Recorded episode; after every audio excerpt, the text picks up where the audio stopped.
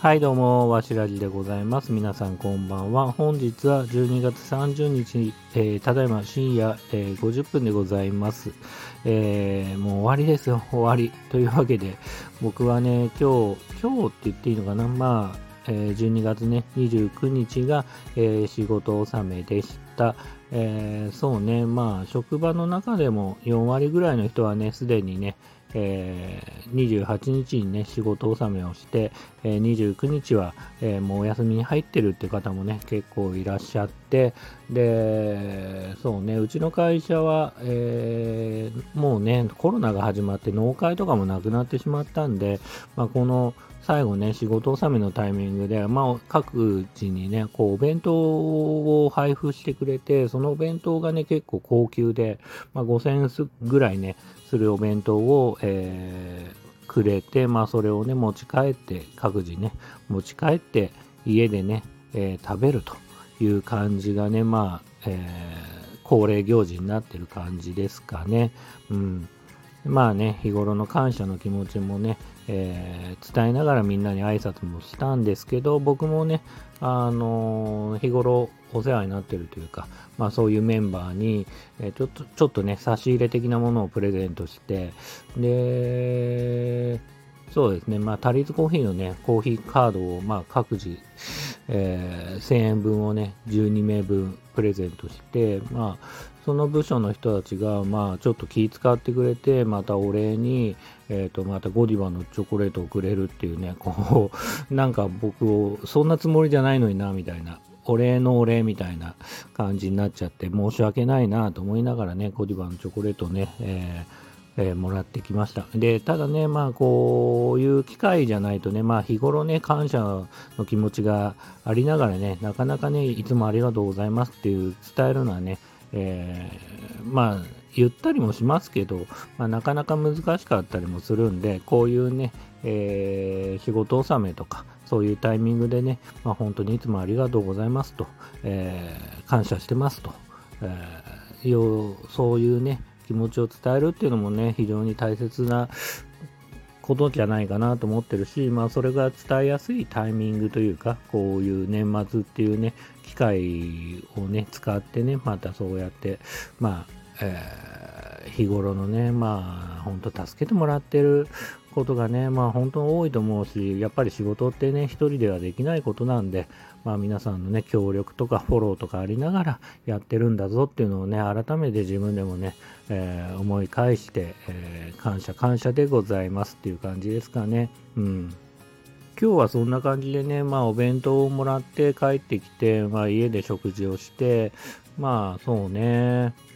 まあ自分はね、その5000円のステーキの弁当をいただいて、まあそれもね、非常に美味しかったです。まあ冷めても美味しいっていうんでね、よっぽどもともと美味しいんだなと思いながら、ミート矢沢って知ってますかね？まあミート矢沢のね、お弁当だったんですけど、まあほんで、まあ結構早めにね、もうすでに、まあ仕事もね、早めに切り上げて、で、家に帰ってから、えーと自分はね、ちょっとね、あのー栗きんとんが好きなんで、まあ年末年始ね、こう栗きんとんが食べたいから、ちょっと栗きんとん買ってくるわ、つって、まあちょっと近所のね、ライフってあるんですけど、ライフって大きなスーパー、あ結構品揃えがね、結構すごいんで、まあそこにね、家族4人で、えっ、と、散歩がてらね、えー買い物に行って、まあそれはそれで珍しくね、ほんと家族4人で散歩するなんて、まあ1駅分ぐらいね、散歩したんですけど、まあ結構珍しいそうですね。まあもちろん4人で食事に行ったりとか、そういうことは全然あるんですけど、まあ上の子もね、11歳になって、で、下の子はまだ6歳で、結構年齢も離れてる部分もあるから、まあなかなか一緒にね、遊びに行くとか、まあそういうことがね、だいぶ減ってきた感じはするんで、まあ旅行とかはね、もちろんあるんですけど、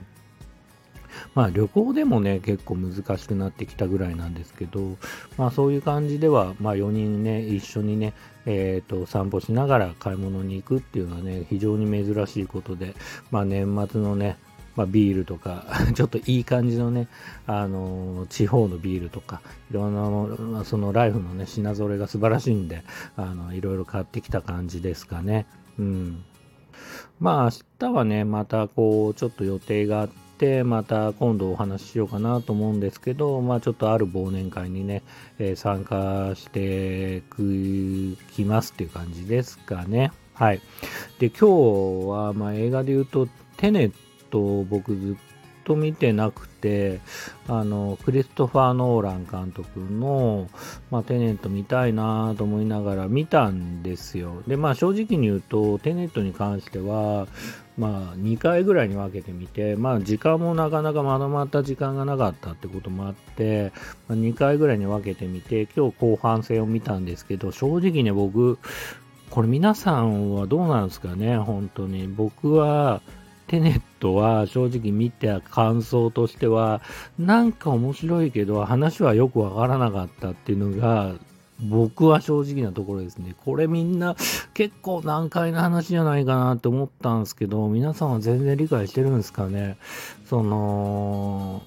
やっぱね、こう、クリストファー・ノーラン監督って、まあ、ダークナイト3部作とか、インターステラーとかね、いろいろ作品あって、えっ、ー、と、そうね、まあなんか、メメントとかだっけ、最初に作ったやつは。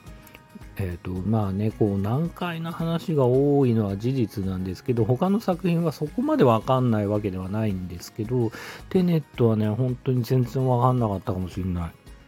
ちょっとね、僕、アホなのかな？でもすごい難しかったですね。もう一回ちょっと見てみないとわからないかなっていう作品で、ただね、こう物語的にはこうなんだろう特殊な能力を使ってまあ過去未来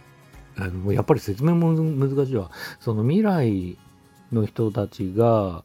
こう過去を戻せるようななんか兵器みたいの持っててそれをうんたらかんたらしてみたいな話ででなんか逆再生できる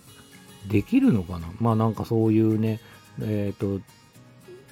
の能力というか、まあそういうものもあったりとかして、すごい話が複雑で、でまた、ただなんか面白いのは前半戦のそのシチュエーションに実はみたいな感じも結構あったりするんで、あ、あれそうなんだみたいな感じもあったりとかして、まあそういう発見というか、驚きとか、まあそういう感じのね、ことはある映画だなと思いながら、正直僕頭悪いんで、テネットは正直よくわからなかったなっていう感じですかね。すいません、ごめんなさい。お恥ずかしいって感じなんですけど、ただまあ、雰囲気だけでもね、すごい面白いなと思ったし、さっき言った通り映像がね、こう、ま巻き戻ってるところと、そのまま時間軸が、まあ、普通に進んでるところと、同時に、えっ、ー、と、描かれたりしてるんで、まあ、その辺はね、映像美としてね、すごく素晴らしいというか、面白いところはいっぱいある作品だな、というふうには思いました。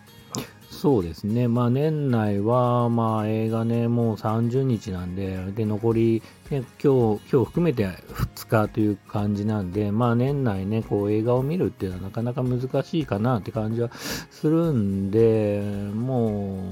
う、そうね、今年はなんだかんだ、